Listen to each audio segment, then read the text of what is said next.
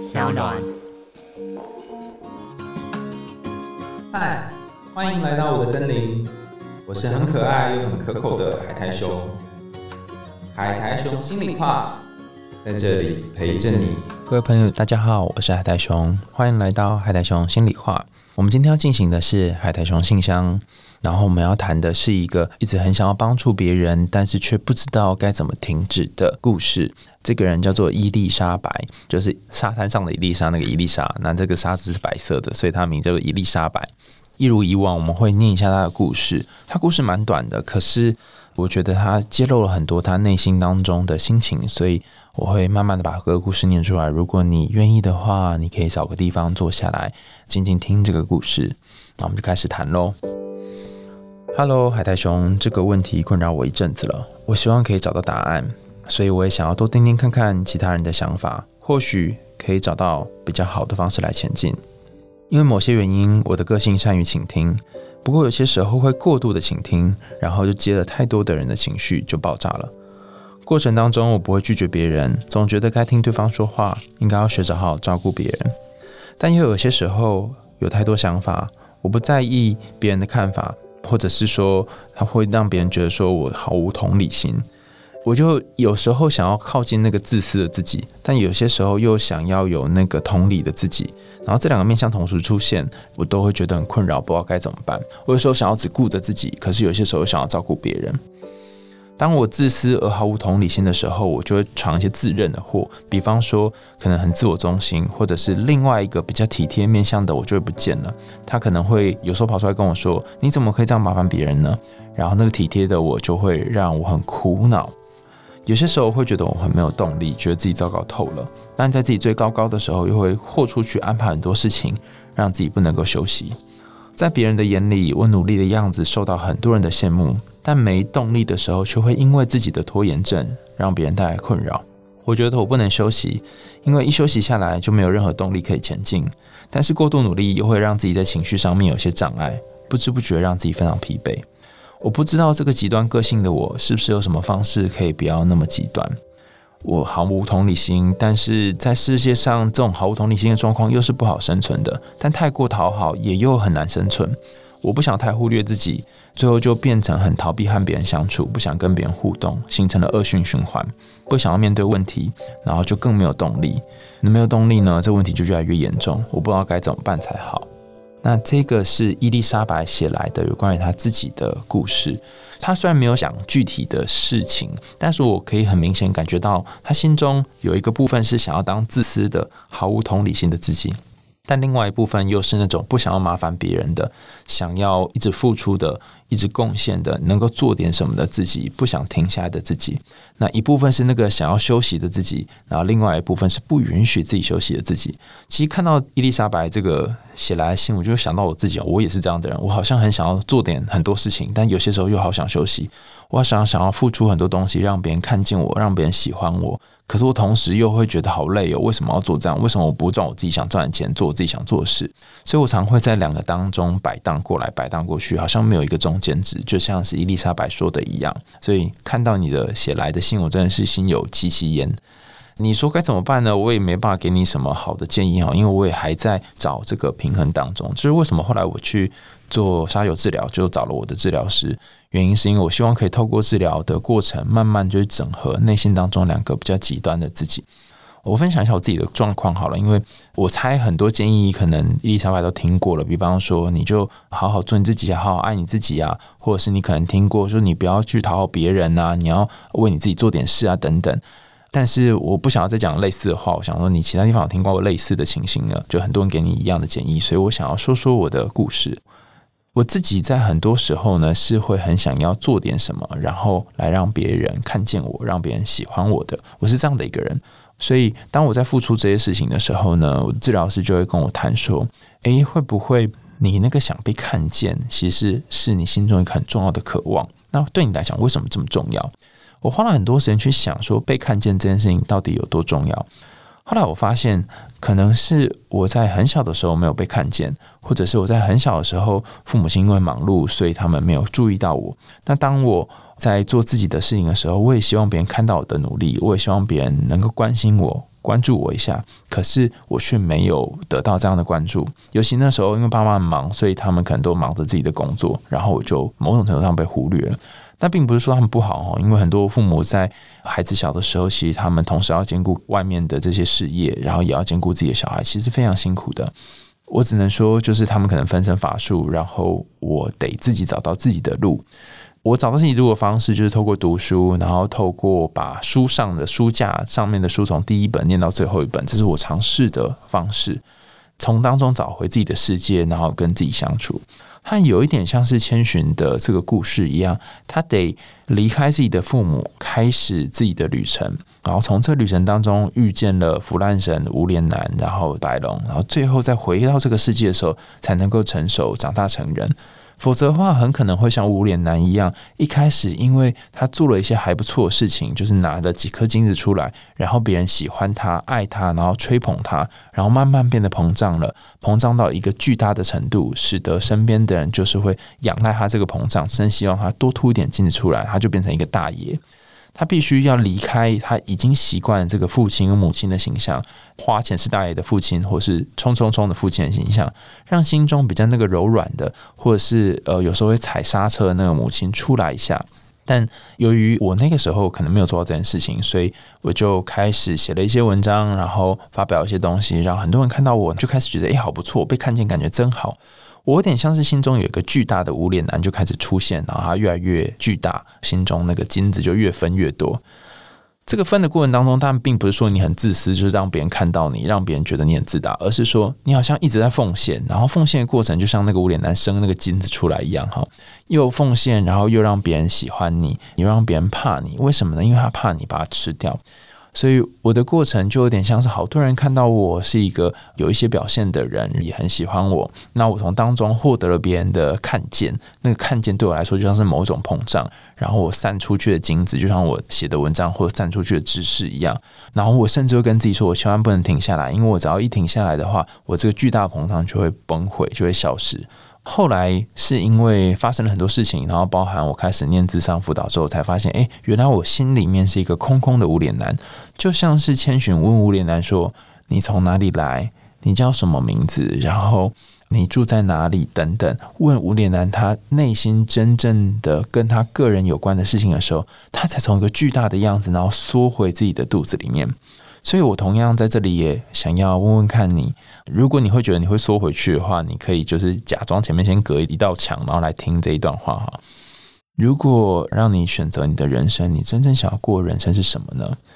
你那个在庞大的想要帮助别人，或是责备自己太过自私的需求当中，其实那个背后，你有没有很渴望的、很想要得到的东西呢？如果你不像无脸男一样不断的付出，给出金子，不断的把你有的东西都吐出来，到自己精疲力竭，那会发生什么糟糕的事情呢？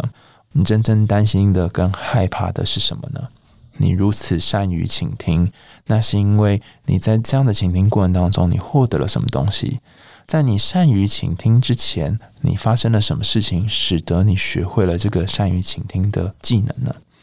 很多时候，当我们回过头去想这些问题的时候，你就会发现，哇，原来我从小养成的一些特殊的技能，其实跟这个《千与千寻》开头一样，与父母亲有一点关联。比方说。由于你的爸爸或者你妈妈发生了一些事情，所以使得你在家里面要当替代性的女儿或替代性的儿子。这个替代性的配偶的角色是指说，你不是一般的儿子或一般的女儿，你还要当替代性配偶，你得要听爸爸或妈妈去说一些他们心里的话，把情绪倒在你身上。你并不是自愿变成一个甘愿倾听的人，而是你没有办法，你没有选择，所以你变成这样的人。可是现在你已经长大了。你爸妈暂时变成了猪，他们现在正在吃着他们的东西。你有机会可以去发展你的人生，做你想做的事情。你不一定要再像以前一样，一定要去听别人说话，一定要去付出，一定要给出什么东西才会被爱。